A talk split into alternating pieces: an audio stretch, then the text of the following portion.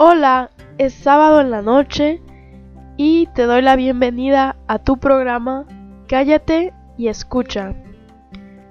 Pues yo simplemente soy una contadora con un micrófono intentando hablar un poco de tecnología. El día de hoy vamos a ver conceptos básicos sobre nuestra hoja de cálculo de Excel, empezando por las hojas, los libros, filas, columnas y las funciones. Sus conceptos básicos nada más. Muy bien, pues empezando por los libros. Bueno, sabemos que un libro simplemente es el nombre que se le pone al documento de nuestra hoja de cálculo de Excel. Es decir, si tú abres un documento, se va a llamar libro 1 y si lo abres al mismo tiempo otro, se va a llamar libro 2 y así sucesivamente. El límite máximo de libros abiertos que tú puedes tener no hay límite en sí por nuestra hoja de cálculo, sino que va a ser en función de la memoria disponible y recursos del sistema de tu propio equipo. Ahora bien, sabemos que dentro de los libros tenemos hojas. Estas hojas, cuando nosotros abrimos un nuevo documento, solo nos aparece hoja 1, pero nosotros podemos ir agregando más.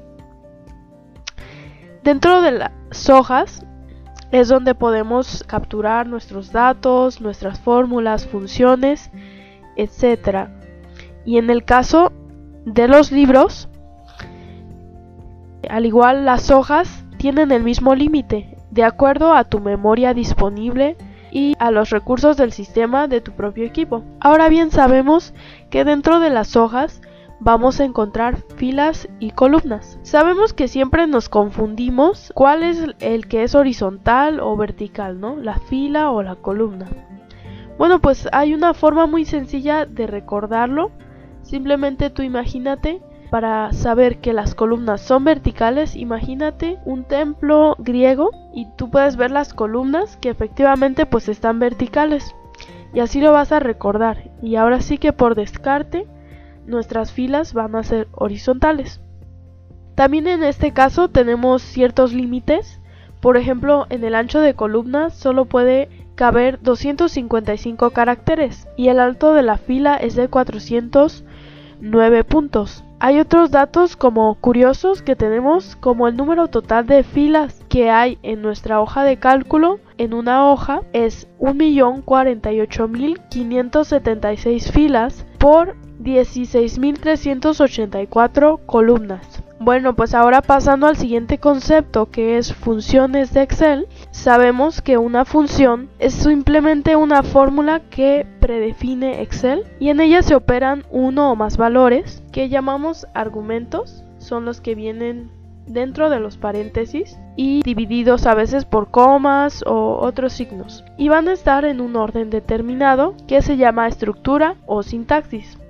Sabemos que la sintaxis es ah, el orden de una función, el orden en que debe ir para cumplir con los parámetros y que Excel no los valide y funcione. Asimismo sabemos que Excel clasifica las funciones por categoría y simplemente esto se va a ubicar en la ficha de funciones de fórmulas dentro de el grupo biblioteca de funciones. Hay muchas categorías. La primera que nos dice el soporte de Office es nuestras 10 funciones más populares, ¿no? Como suma, la función sí, condicional, función buscar, coincidir, elegir, fecha, encontrar índice, días pero también tenemos otras clasificaciones como las funciones de compatibilidad. Estas nos sirven para crear una relación entre versiones anteriores de Excel. Las funciones de cubo es otra categoría. Las funciones de bases de datos, funciones de fecha y hora, funciones de ingeniería, funciones financieras,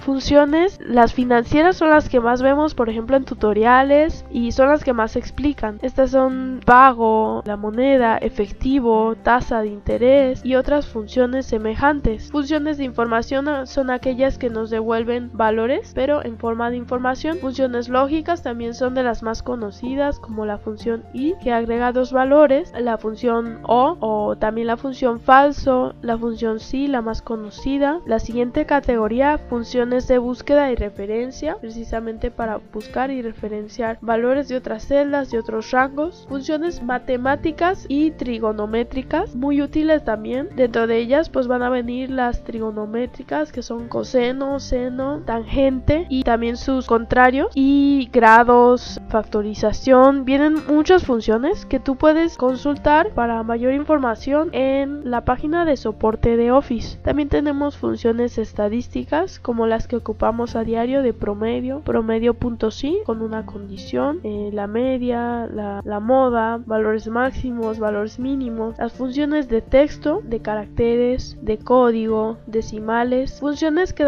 también puede definir el usuario cuando instala complementos en Excel y por último tenemos las funciones web que vamos a encontrar en Excel para la web. Por último, para hablar sobre la sintaxis de las funciones, pues como ya mencionamos, la sintaxis es el orden lógico que debe llevar una función para que sea validada en Excel. Un ejemplo sería la función si, que su estructura, la forma de conocer tu estructura en Excel, se ubica en la parte superior arriba de donde dice A, B, C, D, F. En la parte más izquierda viene el nombre de tu celda. Por ejemplo, si te ubicas en la celda A1, ahí va a decir A1 o ya sea en el rango que estés y el nombre que tenga. Al lado, del lado derecho, vas a ver una sección donde se insertan las funciones y donde te aparecen cuando tú las escribes. Pero si tú das clic en el icono donde dice fx, función de x, aquí tú vas a poder insertar la función que quieras conforme a las categorías que ya vimos, pero también te va a dar la opción cuando ya está la función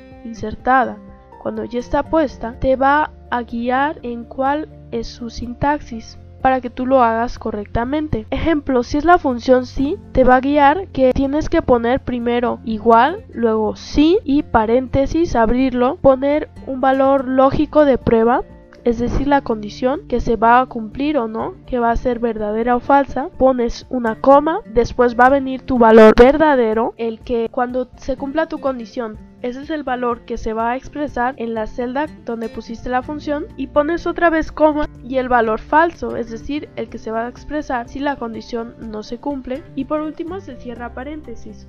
Es muy importante que en tu sintaxis revises eso. Son muy importantes los paréntesis y las comas así como otros signos, y empezar la función con un signo igual. Y esta es la sintaxis, no tanto la que nos aparece como a simple vista de que nosotros pondremos igual así, abrimos paréntesis, con en el valor lógico tú pondrías algo así como C7, si C7 es igual a 100, entonces el valor si verdadero va a ser, por ejemplo, 10, ¿no? Un porcentaje puede ser. Y si no se cumple la condición, pues va a ser menos de 10, por ejemplo ponemos menos 10 o algo así.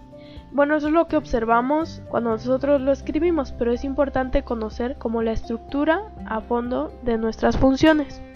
Y bueno, creo que esto sería todo en este programa. Vamos a seguir hablando de temas más a fondo de nuestra hoja de cálculo de Excel. Y pues disfruta esta noche y sigue sintonizando este podcast de Cállate y escucha. I'll be back.